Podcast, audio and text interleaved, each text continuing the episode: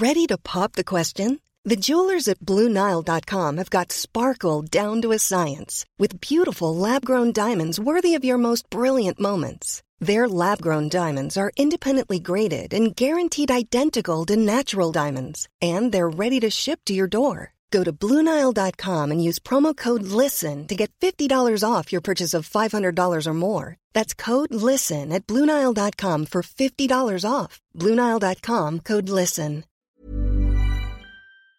you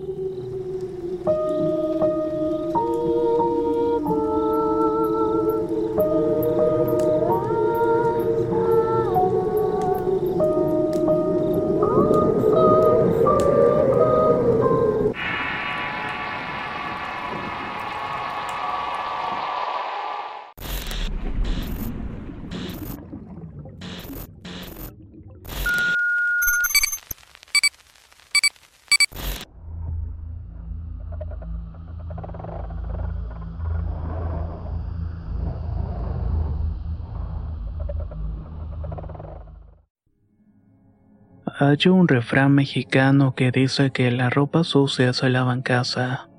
En mi familia, más que un simple dicho, se trata de una ley que se cumple religiosamente. Nuestros problemas, nuestras fallas, es algo que no le debería importar a los demás. Pero en esta ocasión he querido romper esta costumbre para poder compartir mi historia. En realidad ya soy una mujer de casi 80 años. He tenido una vida llena de gratificaciones. A mi edad hay muy pocas cosas a cuales temerle. De hecho, solamente hay una. Y ya he hecho las paces con este acontecimiento tan inevitable. Tengo hijos y ellos tienen nietos. He conocido a mis nietos y estoy tranquila de salvarlos de un destino que pudo ser una maldición. Pero antes de entrar en esto quisiera contar la historia de mi familia. Nosotros somos de origen japonés. En los años 70 mi país tuvo una rápida recuperación económica y se fueron al alza distintas empresas de inversiones. Todo esto para que el país saliera adelante luego de la guerra. El futuro está adelante y debemos seguirlo. Esa es una de nuestras filosofías. Mi papá nos llevó a vivir a Hiroshima por un tiempo, aunque como deben suponer no fue nada fácil, sobre todo para mi madre, mi abuela y yo. Mi papá fue un hombre con una masculinidad muy arraigada. Lo recuerdo como un hombre muy serio, ocupado en sus negocios de una empresa automotriz. Cuando estaba en casa casi no hablaba con nadie y parecía estar perdido en un mundo al que nadie tenía acceso. No me puedo quejar por lo demás. Siempre se preocupó por darnos un techo y tener comida en la mesa. Mi mamá era como muchas mujeres japonesas, siempre obedientes a los deseos de mi padre, algo nerviosa y exageradamente amable.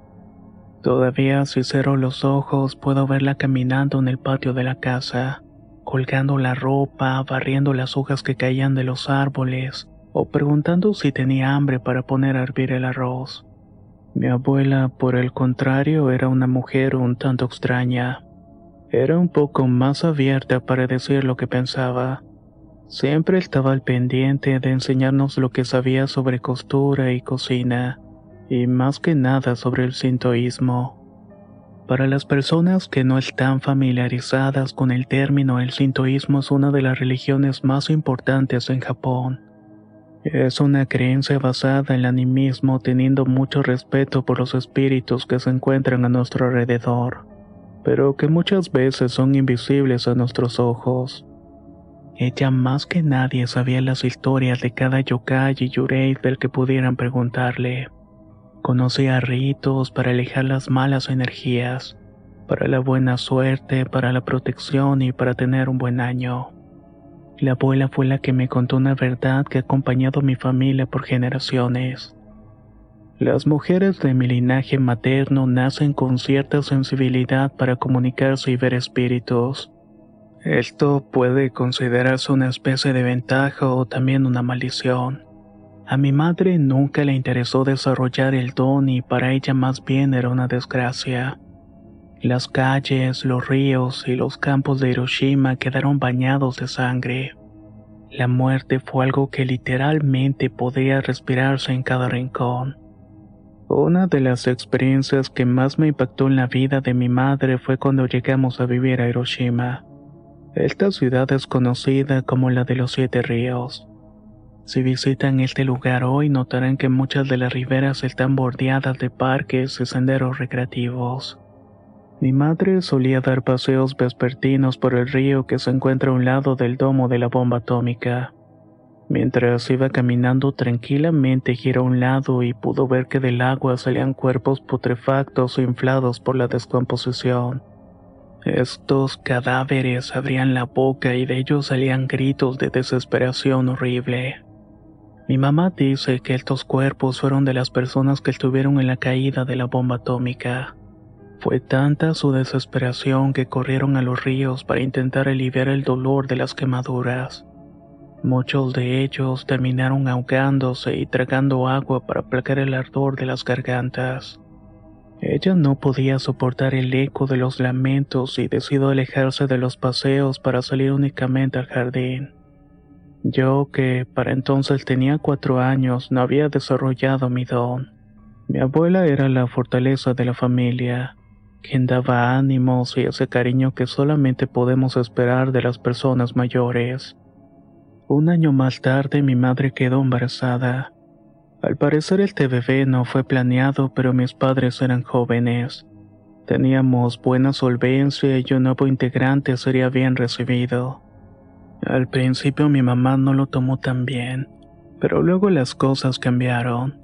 Nunca podré olvidar la tarde en la que ella y mi abuela se quedaron hablando en el jardín. El aire era muy tibio y caían muchas hojas del árbol. Mi mamá dijo que yo no podía escuchar esa conversación porque era muy pequeña para entenderlo. No desobedecí y me fui a mi habitación a estudiar. Pero a partir de esa tarde las cosas cambiaron.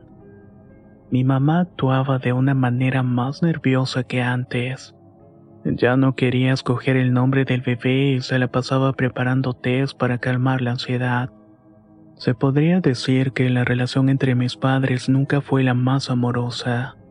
Rara vez los vi acariciándose o besarse enfrente de mí, pero ahora apenas se hablaban. De esta manera pasaron los nueve meses y mi madre dio luz a un varoncito. Más que recibirlo con alegría y amor, mi madre estaba hecha un mar de lágrimas. Para mi papá, en cambio, era un orgullo que hubiera otro hombre en la familia. Mi abuela se la pasaba rezando y prendiendo inciensos y arrollando al bebé. En Japón hay muchos cantos y cuentos que hablan sobre los espíritus que cuidan a los pequeños. Mi abuela en específico le pedía al Sachiki Warishi, el cual es un yokai que protege las casas y las familias. Y a pesar de tener todas las comodidades, buena alimentación y servicio médico, mi hermano lamentablemente falleció las pocas semanas de nacido. Tiempo después me enteraría que los hombres de la familia de mi madre suelen tener muertes muy misteriosas. Esto me lo contó mi abuela y según ella el don de ver espíritus y tener ese contacto con el mundo espiritual tiene un precio y los hombres de mi linaje son sacrificados a cambio de esta habilidad. He escuchado que en muchas familias la muerte de un hijo suele ser un motivo de separación, pero esto no ocurrió en la mía. Al contrario, mis padres pasaban más tiempo juntos. Mi papá dedicaba más tiempo a ver la salud y los ánimos de mi madre. En realidad mi mamá ya presentía que su hijo sería varón y mi abuela le había advertido su suerte. Le dijo que fuera fuerte y que en algún momento volviera a reunirse con el pequeño. Por lo que sé, de alguna manera esto era muy cierto. Mi mamá decía ver a un niño en la casa durante los primeros meses del nacimiento de mi hermano, pero luego esta visión gradualmente fue desapareciendo. No pasó mucho tiempo para que mi mamá volviera a embarazarse, ahora dando luz a una niña, mi hermana Soko, desde que era muy pequeña mostró habilidades para ver a los espíritus. Yo que para mi edad tenía unos 12 años seguí sin desarrollar mis habilidades.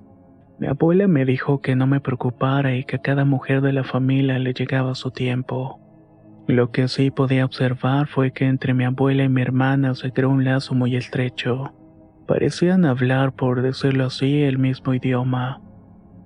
Desde que era pequeña, mi abuela le contaba a Soko las historias de los yokais y espíritus guardianes. Le habló de la importancia de acercarse a la luz y buscar la armonía del mundo. Según mi abuela, es bueno tener en cuenta el equilibrio del yin y yang. Ambas pasaban tiempo rezando por el bienestar de la familia. Por mi parte, prefería estudiar y ser aplicada en clases. En Japón los buenos empleos son muy cotizados. Todos dedican su tiempo a pulir lo más posible sus habilidades, y yo lo que más aspiraba era trabajar al lado de mi padre. Estuvimos en Hiroshima unos años más, salió con mi padre y le asignaron un nuevo puesto como el administrador en jefe de una sucursal. Esta tenía como sede en México. La paga era muy buena y mi padre no tardó en aceptarla. Deben imaginarse el desconcierto que sentíamos al saber que nos mudaríamos a un país de costumbres distintas. El Distrito Federal parecía ser un lugar sacado de una película o algo parecido. Aunque nos mudamos a vivir a una zona de clase alta, me pareció un lugar totalmente diferente a lo cual conocía. No nos costó trabajo aprender el idioma, aunque al principio confundíamos algunas palabras. Soko, que tenía siete años, aprendió como si fuera su lengua natural. Mi abuela y mi madre hablaban muy poco español, aun cuando mi padre nos había pagado clases particulares para aprender el idioma. Ellas seguían hablando japonés y nosotros en casa también. Mi abuela y Soko continuaron sus prácticas espirituales. Si bien nos dimos cuenta que en México hay una fuerte inclinación hacia el catolicismo, en mi familia seguíamos creyendo en el sintoísmo. Los espíritus nos acompañaban y podían seguir protegiendo a los japoneses, aun cuando no estuviéramos en su territorio. A mí nunca me interesó llamar la atención. Cuando era joven era bastante delgada, no sabía maquillarme e intentaba respetar las costumbres de mi familia usando ropa, digamos, decente. Pero Soko fue creciendo con una mentalidad más abierta. Comparada con Japón, en este país hay más libertad de expresión y una ideología más liberal. Soko hizo amigas muy pronto y su belleza era notable. Conforme avanzaba en edad, sus ojos comenzaron a tomar un color verde claro, y se dejó crecer el cabello lacio hasta la cintura. Se parecía mucho a un fantasma japonés que en Occidente se popularizó por aparecer en la película El Aro. Mi abuela y mi hermana hacían rituales cada año para la buena fortuna de la familia. Según las creencias de mi abuela era muy importante ser bueno con los demás. Siempre tienes que llevar la luz a esas personas que viven inmersas en el dolor o en el odio. Mi casa parecía ser una especie de zona neutral en la que podíamos descargar nuestro cansancio y recibir protección y cariño. Me gustaría mucho decir que las cosas se mantuvieron de esta manera, pero eso sería una mentira. México fue el escenario de una de las tragedias más grandes que hemos vivido. Y es precisamente lo que me ha traído hasta ustedes. Hay algo que sucede en esta tierra. Una especie de magia que puede despertar las mejores cualidades o defectos de una persona. Yo no creía que en el mundo se podía vivir tanta oscuridad, pero lo pude presenciar con mis propios ojos. Cuando Soko cumplió 15 años llamaba más la atención que nadie. Sus amigas venían todos los fines de semana para pintarse las uñas, probar maquillaje y cosas que hacía una típica adolescente. Cada quien se ocupaba en sus propias cosas. Mi papá trabajaba como siempre, es decir, que tiempo completo. Los fines de semana que pasaba en la casa veía algún programa o leía algún libro. En días más desenfadados incluso invitaba a mi mamá a ir a Cuernavaca. Yo me quedaba con mi abuela y con Soco, aunque como mencioné antes, ella prefería aprovechar el tiempo con sus amigas. Las conversaciones más amenas que tuve con mi abuelita fueron en ese tiempo, y en realidad las disfruté bastante. Oye abuela, ¿Por qué no he desarrollado el don todavía? Fue una de las cosas que le pregunté. No lo sé, hija. Aquí deberías hacerte algunas preguntas. Si despertar el don es algo que en realidad quieres. Tu madre lo ha padecido mucho. No todas las personas pueden sacarle provecho. Tal vez te estás librando de algún mal. Quién sabe. Pero abuela, parece que Soko no lo padece. A ella le encanta ser diferente. Mírala, parece que se come el mundo a mordidas. No vaya a ser que el mundo termine comiéndosela a ella. No digas esas cosas, Asumi. No es bueno decir el mal a los demás, porque ese mal se nos puede devolver. Es la lección que nos trae la dualidad. No lo olvides y cuida bien tus palabras. Como ya saben, en realidad no tenía celos de Soco por su don. Tal vez muy en el fondo me hubiera gustado ser un poco más como ella, más femenina y llamar la atención de los hombres, tener la confianza que tenía ella para hablar con los mexicanos y relacionarse. Yo me la pasaba en mi cuarto leyendo, estudiando y conociendo más sobre el nuevo país en el cual estábamos viviendo. La abuela hacía té, regaba sal por la casa y quemaba inciensos. Seguía haciendo plegarias a los espíritus para que nos protegieran y para que cada uno de nosotros encontrara su propio camino. Tal vez el destino sería una enorme nube de algodón como sucede en varias escenas de anime o caricatura. Pero la vida es mucho más cruda y no dudan despertarnos con un golpe en la cara. Soko aprendió lo que es el sufrimiento el día que conoció a Rodrigo. Roy como ella le llamaba.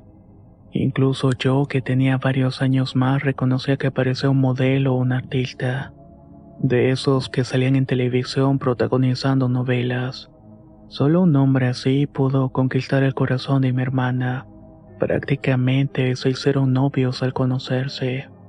Al principio se llevaban de maravilla. Él la trataba como si fuera de porcelana y ella por su parte lo quería más de lo que demostraba. Sé que estaba loca por él, pero intentaba poner distancias, no emocionarse demasiado con sus detalles y cosas así. Esto parecía alentar mucho más el interés de Rodrigo por Soco. Su relación duró alrededor de unos cinco meses aproximadamente.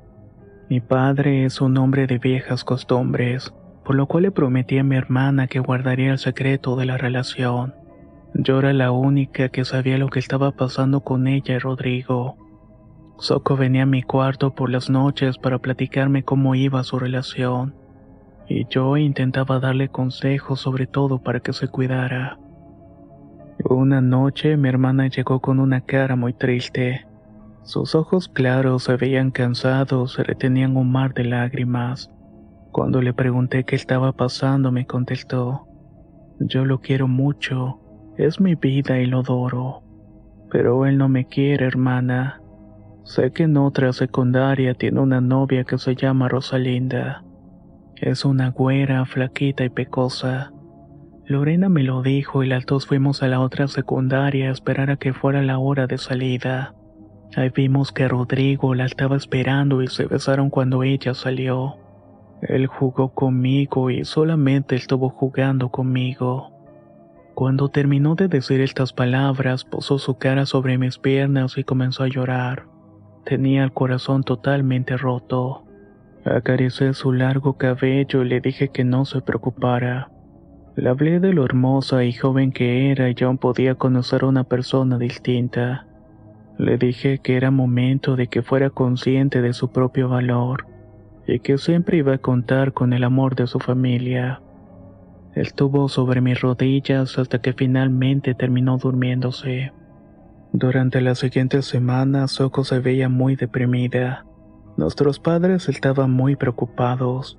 Pensaban que podía estar enferma y la abuela los tranquilizó. Les dijo que su falta de ánimo se trataba por los cambios de la edad y también porque los espíritus la estaban agobiando demasiado. Eso fue lo que dijo la abuela, pero yo sé que lo hizo para protegerla de los interrogatorios incómodos de nuestros padres. Muchas veces no tenemos conciencia de las consecuencias que traerá involucrarnos con cierto tipo de personas, y para Soko fue un terrible error meterse con una basura como Rodrigo. En la escuela se comenzó a correr una historia sobre Soko. Rodrigo comenzó a molestarla diciendo que era una futakuchi ona. En el folclore japonés es una mujer de extraordinaria belleza que por no alimentar a su hijastro, fue maldecida convirtiéndose así en una yokai. Futakuchi Ona significa mujer de dos bocas.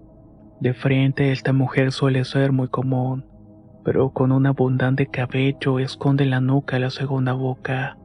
Una que suelta maldiciones y no se le da suficiente comida. Cuando la segunda boca aparece, la mujer tiene la capacidad de mover los cabellos como si se tratara de serpientes. De alguna manera, Rodrigo convenció a todo el mundo que se burlaran de mi hermana. En nuestras creencias, los yokai son espíritus que aparecieron con la creación del mundo, y los cuales han convivido incluso con los primeros hombres. Sin embargo, hay algunos de estos seres que se manifiestan con los deseos egoístas de las personas.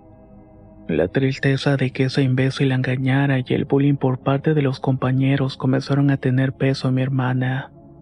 Una tarde se presentó en la casa con el cabello corto prácticamente iba al ras. Mis papás se tomaron más en serio lo que estaba pasando y le exigieron respuestas.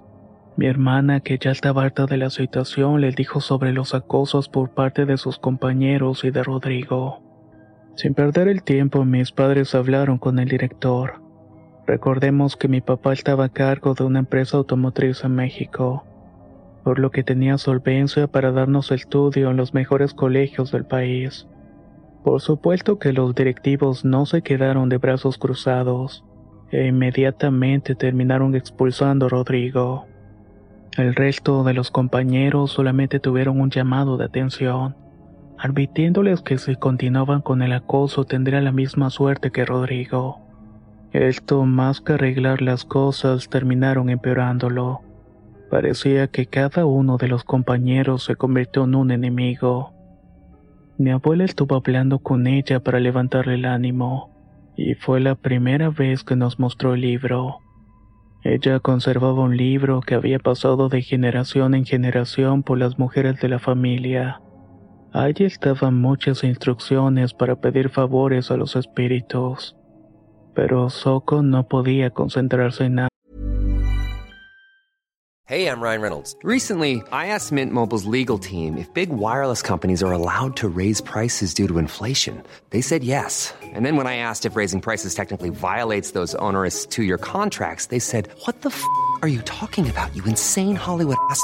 So to recap, we're cutting the price of Mint Unlimited from $30 a month to just $15 a month. Give it a try at mintmobile.com slash switch. $45 up front for three months plus taxes and fees. Promo rate for new customers for limited time. Unlimited more than 40 gigabytes per month. Slows. Full terms at mintmobile.com. Planning for your next trip? Elevate your travel style with Quince. Quince has all the jet-setting essentials you'll want for your next getaway, like European linen, premium luggage options, buttery soft Italian leather bags, and so much more. And it's all priced at 50 to 80% less than similar brands. Plus, Quince only works with factories that use safe and ethical manufacturing practices. Pack your bags with high-quality essentials you'll be wearing for vacations to come with Quince. Go to quince.com slash trip for free shipping and 365-day returns. La primavera está aquí, así que es el mejor momento para sacar lo viejo de la rutina y vivir nuevas experiencias, entre ellas nuestros estrenos de terror y hasta una nueva manera de obtener dinero con tus compras gracias a iBota. iBota es una app que puedes descargar totalmente gratis y que te da la mayor cantidad de dinero en efectivo en cientos de artículos y marcas, no solo las botanas que disfrutas mientras nos escuchas. Olvídate de otras apps que son igual que brujos charlatanes y solamente te dan puntos fantasmas. Con iBota simplemente agrega tus ofertas a la aplicación y obtén dinero real que podrás transferir a tu cuenta bancaria, PayPal o tarjeta de regalo. No lo dudes y únete a una comunidad con 50 millones de usuarios que ya disponen de los beneficios de más de 2.700 marcas y tiendas, como Lowe's, Macy's, Sephora y Best Buy. Y para que termines de convencerte, en este momento iBot está ofreciendo a nuestro público 5 dólares solo por probar iBot usando el código ROR cuando te registras. Solo tienes que ir al App Store o Google Play Store y descargar la aplicación iBot gratis para comenzar a ganar dinero en efectivo y usar el código ROR. Esto es iBota en Google Play o App Store y usa el código ROR. Aprovecha los nuevos comienzos y corre a descargar la aplicación para ganar más cashback.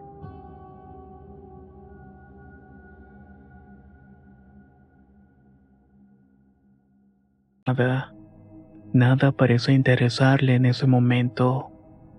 La chica popular, segura, divertida que siempre vi en mi hermana se había convertido en un ser gris y vacío. Creo que esta es la palabra que mejor podía describirla. Soko parecía estar vacía por dentro. De cualquier manera intentó seguir con su vida. Se concentró en estudiar y mejorar sus calificaciones. Y como familia nosotros intentamos mostrarle todo el cariño y apoyo. Aún así hay cosas que hasta el día de hoy no puedo entender. He intentado buscar una respuesta en los libros, las religiones y con los mismos espíritus pero sigo sin poder entender por completo el flujo del destino.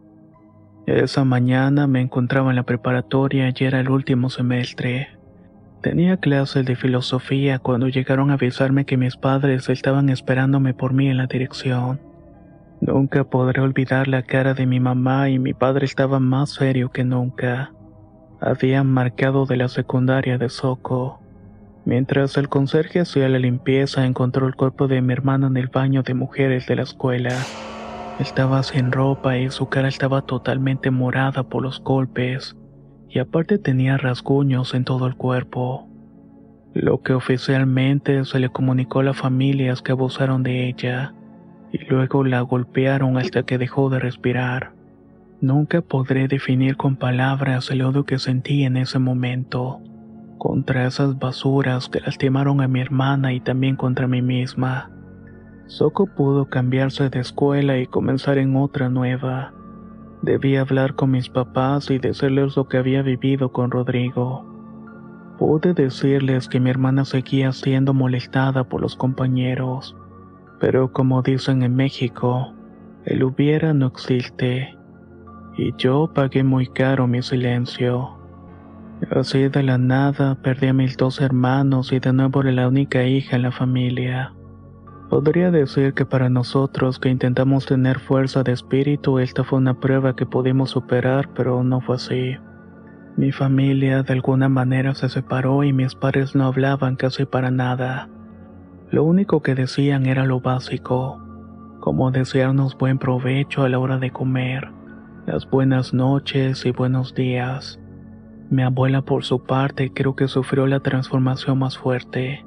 La energía armoniosa que siempre la rodeaba se convirtió en una tan pesada y gris, que incluso costaba trabajo estar cerca de ella sin querer escapar a otra parte. Se retrajo en su propio mundo de los espíritus, leía con desesperación el libro y se encerraba en su cuarto. Luego del funeral de Soko, mi padre trajo a la casa un cachorro. No era ningún perro de raza, sino más bien un perrito mestizo que mi padre encontró en la calle. Tendría lo mucho unos tres meses y estaba tan flaco que se le podían ver las costillas y los huesos de la columna. Era amarillo y de pelo rasposo. De inmediato este perrito se convirtió en una especie de escape para el duelo que había en la familia. La abuela le preparaba sopa con huevos de pollo para que se pusiera gordito. Yo llegaba de la prepa y me ponía a jugar con él. De alguna manera ese perro nos mantenía unidos y eso fue por algún tiempo. Luego de un año mi abuela acaparó por completo al perrito al cual llamaremos Chu. Ellos dos se convirtieron en amigos fieles o eso parecía. La muerte de mi hermana Soko se convirtió en un tema que se evitaba por completo. Y se mantuvo tranquilo hasta que comenzaron a ocurrir cosas bastante extrañas. El primero en fallecer fue Rodrigo. Lo supimos por las noticias. Lo habían encontrado en el jardín de su casa. Estaba sin ropa y lo habían castrado. Su cuerpo estaba lleno de arañazos, pero no eran de una persona, sino más bien de un animal. La policía no había atrapado a ningún culpable porque no encontraron nada que pudiera incriminar a otra persona. Para todos fue un evento espantoso y algo que no se podía explicar. Pero yo ya había escuchado sobre ese tipo de muerte. Cuando supe la noticia salí de clases y llegué a la casa. La única persona que estaba ahí era la abuela. La encontré en la mesa del comedor tomando el té y me escuchó llegar y no hizo ningún movimiento. Ni siquiera volteó a verme cuando entré. Recuerdo claramente ese momento. Dejó la taza sobre la mesa y sin apartar los ojos del suelo susurró. Te estaba esperando, hija. Los recuerdos de esa época de mi vida me agobian por completo. Si me concentro con la suficiente atención puedo sentir el miedo y la culpa recorriendo mi sangre. Pero en ese momento todavía era muy joven y habían cosas que no entendía con claridad. La abuela tenía una mirada con la firmeza de una montaña. Aunque yo llegué con una serie de preguntas acusatorias, me bastó la mirada de la abuela para bajar la guardia. Abuela, le dije con la voz entrecortada, Rodrigo está muerto. Ya te enteraste. Parece que las noticias corren muy rápido por aquí, contestó. Ya lo sé, Asumi, y no soy el único que va a morir. Fuiste tú, ¿verdad? Lo sabía. Lo supe cuando dijeron cómo murió. Y sí, sí, tú debes ayudarme. Ven, te voy a enseñar algo. Mi abuela deslizó su pequeño cuerpo por el corredor de la casa que nos llevó hasta el cuarto. Yo fui tras de ella y mientras seguía sus pasos noté algo que no había percibido antes. Desde la muerte de Soko mi familia se volvió más callada como si cada uno estuviera en su propio universo en el cual no habitaba nadie más. Esto de alguna manera influyó para que el del otro se volviera más extraño. Más que familia, parecemos un grupo de personas sin ningún parentesco compartiendo la misma casa. Hacía mucho tiempo que no hablaba con mis padres ni con mi abuela y tampoco había tenido tiempo para jugar con Shu, el perro que mi padre había adoptado luego del funeral de Soko. Por estas razones no me había dado cuenta de que mi abuela estaba distinta. Si antes me gustaba estar cerca de ella, ahora no podía soportar la energía tan turbia que se acumulaba a su alrededor. Esa fue la primera vez que noté algo paranormal. Yo, que nunca había desarrollado el don ahora que caminaba a espaldas de la abuela, pude ver una especie de manto negro que caía sobre la cabeza de ella. Esta especie de sábana negra se iba moviendo a voluntad y abrazaba a mi abuela por la espalda. Mi primera reacción fue asustarme, pero a fin de cuentas no era algo nuevo, ya que este tipo de don en las mujeres de mi familia se ve heredado por generaciones. No dije nada, lo cual fue muy extraño. Siempre creí que cuando lograra desarrollar algún don saltaría de alegría y me sentiría parte de la tradición pero la alegría se había borrado de mi rostro y del de la gente a mi alrededor. Soko se había llevado la emoción al otro mundo. Finalmente llegamos a su cuarto. Entramos y de inmediato noté un ligero olor a carne podrida. Esta pestilencia se disimulaba con varias flores que mi abuela tenía en el cuarto y también un montón de inciensos. Fuera de los floreros y el humo del saumerio no había nada fuera de lo normal. Aquí no hay nada, pequeña Sumi, pero detrás de estas paredes hay más de lo que se ve. La abuela se acercó a uno de los muebles y lo recorrió. Parecía que solamente estaba hecho de unicel o de plástico. El mueble era una puerta que nos trasladaba al otro lado. Mi abuela no se agachó mucho, pero yo sí tuve que encorvarme. La peste que salía de ese lugar era insoportable. El cuarto era bastante amplio y lo primero que vi fue un pequeño poste en el cual estaba amarrado el cuerpo de nuestro perrito Chu. Estaba totalmente en los huesos y parecía que mi abuela lo había dejado amarrado sin comer por semanas. Vi sus patas flacas, los huesos de la columna y cuando llegué al cuello encontré que no tenía cabeza. Había un charco de sangre seca que estaba alrededor del cuerpo. Había miles de moscas en este y también gusanos blancos. El olor putrefacto venía de ahí casi me hace vomitar. No seas débil, me dijo la abuela con una voz dura. Ven para acá y observa. Los movimientos mecánicos de mi cuerpo me llevaron al lado de la abuela. Lo que vi después me dejó al borde de la histeria. La cabeza de Shu estaba sobre una charola en una mesa. Tenía todavía los ojos blancos y a su alrededor había comida recién preparada, frutas y un buen vino de la cava de mi padre. Me llevé las manos a la boca porque sentí que el alma se me escaparía en cualquier momento del cuerpo. Ahí la abuela me dijo algo que me dejó helada. Me dijo que se había dado cuenta que si existen estos rituales es por algo. Si existen es porque son útiles y porque sirven para algo. Shu ahora es un Inugami. Shu era parte de la familia y llegó justo después de que mataran a Soko. Nuestro dolor estaba en Shu y podía sentir también nuestros corazones. Él era el indicado para convertirse en Inugami. Lo amarré por diez días y lo amarré del poste para que no pudiera moverse. No le di comida ni tampoco agua, pero le dejaba un plato lleno de carne al que solamente pudiera llegar la nariz para que lo oliera. Yo veía como Shu babiaba mientras se moría de hambre. De su boca solamente salían gemidos que me suplicaban que le diera de comer. Luego de que estuvo varios días babeando sin parar y a punto de morir de hambre, me acerqué con él y le acaricié las orejas y el lomo y comencé a hablarle. Le di una oferta para él. La vida de los perros es insignificante. La suerte te cambió de un momento a otro. Ni siquiera tenía la fuerza para desatarse y comerse la carne del plato. Pero yo le estaba ofreciendo una opción. Si me obedecía incondicionalmente en todo, a partir de ese momento lo dejaría comer y sería durado como un yokai mismo. Miré a Shu a los ojos y tenía lágrimas y me miraba con resignación. Supe que Shu aceptaba mi oferta. El hambre de Shu era tanta que cuando se separó del cuerpo se comió la carne del plato. Lloraba.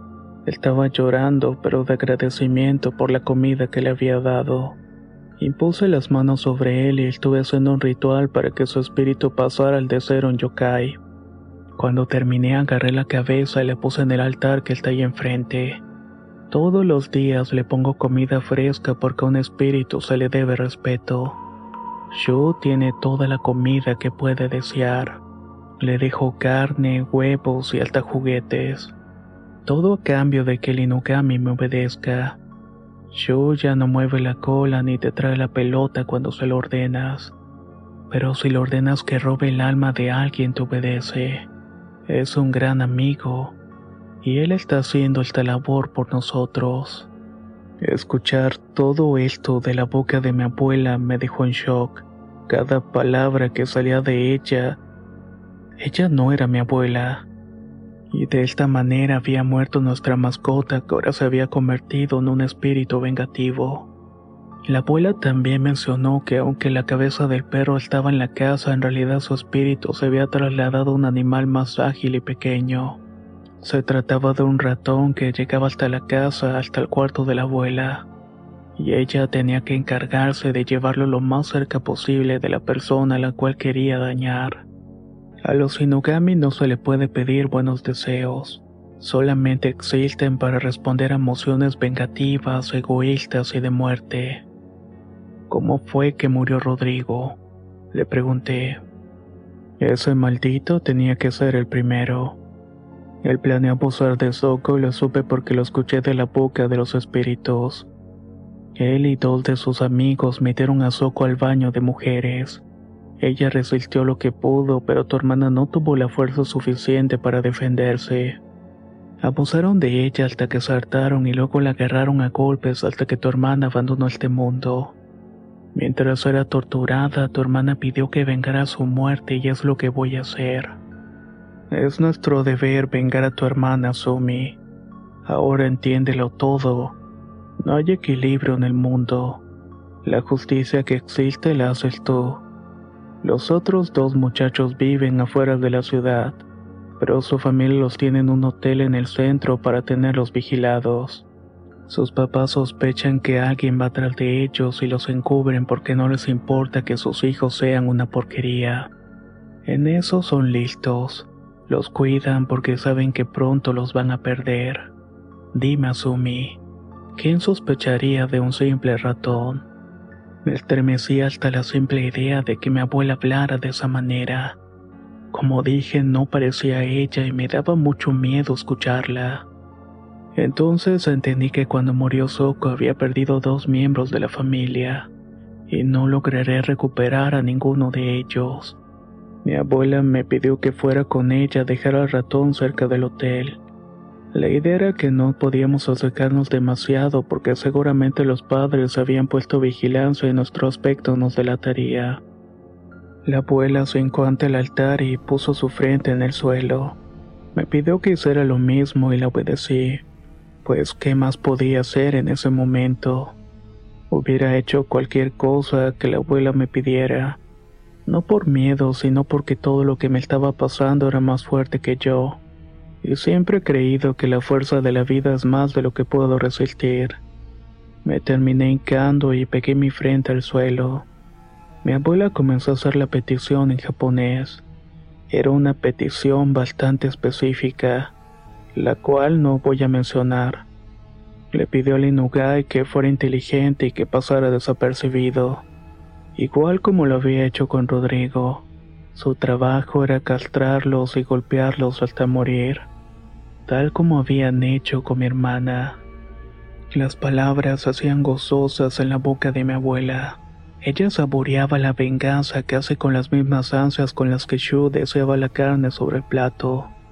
En un momento volteé hacia el frente y vi mucho humo negro sobre la mesa de la ofrenda. El humo fue tomando la forma y vi claramente a Shu. Parecía estar contento y de la nada el humo desapareció. Ya se fue, dijo mi abuela. Hay que ir al hotel. Tú sabes manejar, Asumi, así que no perdamos más el tiempo. Salimos de este lugar secreto del que luego supe mi abuela no tuvo nada que ver en su creación. Al parecer cuando mi papá compró la casa ya venía incluido y nunca supe el por qué. La abuela acomodó de nuevo el mueble en su lugar y entró al baño. Cuando salió ya traía entre los dedos al pequeño ratón que por demás parecía un ratón cualquiera. Subimos al carro y manejé con la vista al frente. Ya desarrollaste el don, ¿verdad? Lo noté. A mí no me puedes ocultar nada, criatura. Los huesos me dicen que serás la mejor de todas nosotras. Solo tienes que prepararte bien y por eso libro pasará a ti. Ahí viene todo lo que necesitas saber para hacer este tipo de rituales. Mi abuela acariciaba al ratón con delicadeza y él se dejaba. A mi mente llegaron las tardes que había pasado con Shu cuando era un perro cualquiera. Estacioné el auto a tres cuadras del hotel. Mi abuela puso al ratón en mis manos y me dijo que pidiera lo que quisiera y luego lo dejara en el suelo. Eso era todo lo que debíamos hacer. Lo siguiente era regresar a la casa y el Inugami se encargaría del resto. Tomé el ratón en las manos y me sorprendió lo sumiso que era. Me alejé un poco de la abuela y pensé en decirle lo que quería. Sabía que el Inugami solo obedece deseos mezquinos así que no podía pedirle que no matara a estos hombres. Solamente le susurré que murieran con el menor dolor posible. Lo dejé en el suelo y vi al ratón irse entre las calles corriendo a toda velocidad. Esa fue la última vez que vi a Shu. Subimos al auto y el viaje de regreso a casa lo hicimos en total silencio. Esa misma noche nos sentamos en la mesa para cenar. Mis padres habían salido a Cuernavaca pues tenían pensado comprar una casa allá, y de hecho es la casa en la cual actualmente vivo. Estábamos por cenar cuando tocaron la puerta. Era la policía y le hicieron a mi padre las preguntas de rutina. ¿Dónde estuvo? ¿Con quién? etcétera. Mi padre lo invitó a entrar y la policía nos dijo que otros dos involucrados en el caso de Soco habían fallecido por envenenamiento. Estuvieron vomitando sangre hasta que fallecieron entre temblores y sudoraciones. Mi abuela me lanzó una mirada de odio y se alejó. La muerte de sus hombres no le dejó satisfacción a mis padres y debo confesar que tampoco a mí. La única persona que saboreó esta venganza de principio a fin fue la abuela. Creo que mi petición la molestó mucho, tanto que hablamos muy pocas ocasiones el tiempo que permaneció viva. Sé que continuó usando Linugai, pero yo no me volví a involucrar. Lo sé porque podía percibir la presencia del humo negro en la habitación. Dos años después de lo que pasó, mi abuela también dejó este mundo. Los médicos dijeron que era cáncer de hueso, pero yo sabía que no era por eso. Sus órganos habían comenzado a pudrirse por dentro. Y es porque había entregado su alma a los malos deseos y eso tenía un alto precio. Antes de morir me dejó un libro familiar donde venían todos los rituales que hicieron las mujeres de mi familia. Esas mujeres que eran brujas. Esas brujas como les conocen por acá pero yo no tardé en deshacerme de este libro. Lo quemé lo más pronto que pude. El don se quedó conmigo, pero nunca pude desarrollarlo como Soco, la abuela. A veces puedo ver ciertas presencias que acompañan a la gente, pero nada que considere realmente impactante. Con el tiempo encontré un buen hombre, un mexicano que me enseñó a disfrutar las maravillas de este país. Con él tuve dos hijas y un hijo varón. No sé bien por qué, pero ninguna de mis hijas nació con el don. Al parecer yo fui la última portadora de esta habilidad que más bien considero una infortunada maldición. Ahora que soy una anciana y que mi esposo falleció, espero que me llegue la hora. No tengo miedo de confesar esta historia porque sé que la muerte me llegará pronto. Y si es que existe algún Dios, creo que me pedirá cuentas y yo estoy dispuesta a pagar por ellas. Y ahora ustedes también conocen el secreto de la abuela, y no seré la única persona que se lo llevará a la tumba. Y agradezco a la persona que me escuchó de viva voz para trasladar mi historia para que la escuchen. Esta es una historia un poco diferente a lo que escuchamos. Si bien las brujas están muy presentes en nuestra cultura, parece que también lo están en las de otros países. Y así como escucharon en esta y en varias historias más del canal, la intención de la magia es lo que realmente cuenta.